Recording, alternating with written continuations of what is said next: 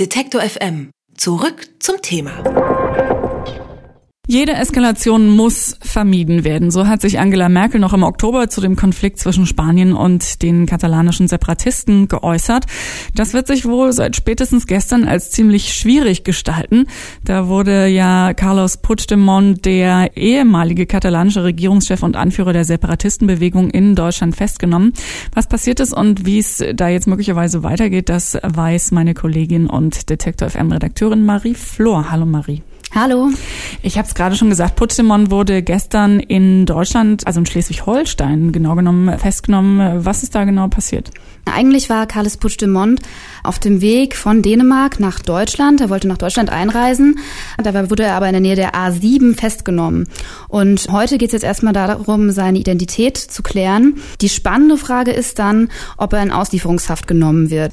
Und das fordert nämlich die spanische Regierung. In Deutschland hat er ja aber eigentlich keine Straftat begangen. Wie kommt es, dass er jetzt trotzdem hier festgenommen und auch festgehalten wurde? Das liegt einfach daran, dass die spanische Regierung einen europäischen Haftbefehl erlassen hat.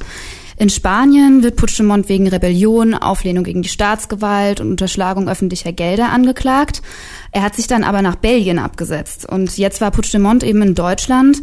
Und hier ist man diesem Haftbefehl ganz einfach nachgekommen. Wie sind denn die Reaktionen bisher hier bei uns in Deutschland?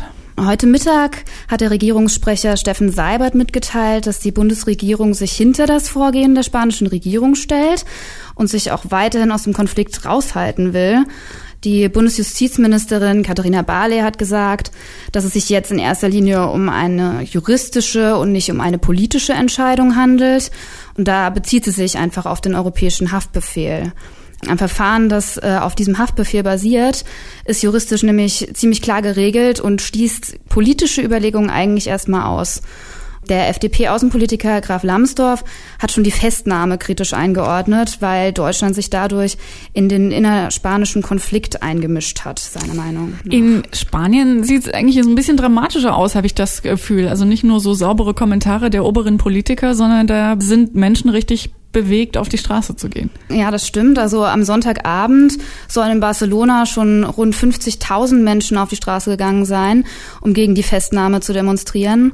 Die Zeit schreibt darüber, dass Eier und Steine geflogen sind und Container gebrannt haben sollen. Und es gab auch Auseinandersetzungen zwischen Demonstranten und der Polizei. Dabei sind knapp 100 Menschen verletzt worden und sechs Demonstranten wurden auch festgenommen. Der oberste Gerichtshof Spaniens hat am Freitag erst diesen europäischen Haftbefehl, den du schon erwähnt hast, gegen Puigdemont reaktiviert.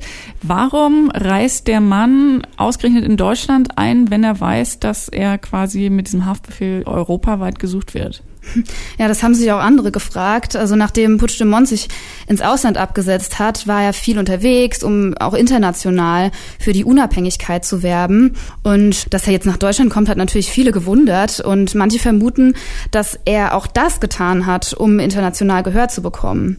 Auf jeden Fall hat er damit erreicht, dass sich ein so ja, einflussreiches Land wie Deutschland der Diskussion nicht mehr so einfach entziehen kann. Es ist gerade noch so ein bisschen unklar, wie es weitergehen wird. Ne? Also diese Identitätsprüfung liegt noch vor, also um wirklich sicher zu gehen, dass es Puigdemont ist und nicht irgendjemand, der vielleicht so ähnlich mhm. aussieht. Also welche Optionen gibt es denn, wie es in diesem Fall Puigdemont weitergehen könnte? Mhm. Ja, also da gibt es schon verschiedene Möglichkeiten. Eine Möglichkeit ist, dass Carles Puigdemont erstmal in deutscher Untersuchungshaft bleibt. Das hat zumindest zumindest Puigdemonts Anwalt mitgeteilt. Ein Asylgesuch wäre auch möglich, aber das scheint nicht geplant zu sein. Und ja, du hast gerade schon richtig gesagt, heute wird erstmal seine Identität geprüft. Dabei muss ihm aber auch mitgeteilt werden, warum er überhaupt festgehalten wird. Und da wird aktuell diskutiert, ob die Straftaten, die ihm vorgeworfen werden, auch in Deutschland strafbar sind. Und bei der Veruntreuung von Steuergeldern ist es ja eigentlich ziemlich klar gegeben. Aber der Vorwurf der Rebellion, das könnte schon problematisch werden, weil es in Deutschland nämlich keinen Paragraph gibt, der sich explizit mit dem Thema Rebellion auseinandersetzt. Wenn Puigdemont also nur wegen der Verurteilung von Geldern ausgeliefert wird, kann die spanische Regierung ihn auch nur wegen der Veruntreuung von Geldern festnehmen. Auf jeden Fall muss in den spätesten 60 Tagen eine Entscheidung getroffen werden. Das sieht die Regelung vom Europäischen Haftbefehl nämlich vor. Wie wir gerade gehört haben, gibt es ja jede Menge Fragen noch zu diesen rechtlichen Grundlagen, was den Europäischen Haftbefehl betrifft und die Vorwürfe, die Puigdemont gemacht werden. Und deshalb sprechen wir morgen in unserer Reihe Ist das gerecht mit Achim Dörfer genau über dieses Thema nochmal. Was bedeutet es eigentlich, wenn ein europäischer Haftbefehl ausgestellt wird und was kann dann noch passieren? Aber ich danke an dieser Stelle erstmal für die Informationen zur aktuellen Situation und über die Reaktionen aus Deutschland und Katalonien. Marie Flor, danke, dass du da warst und wir haben gesprochen über Puigdemont und die Tatsache, dass er jetzt in Deutschland festgenommen wurde. 60 Tage, wie gesagt, haben die deutschen Behörden Zeit, darüber zu entscheiden, ob sie Puigdemont an die spanische Regierung übergeben. Vielen Dank. Alle Beiträge, Reportagen und Interviews können Sie jederzeit nachhören im Netz auf detektor.fm.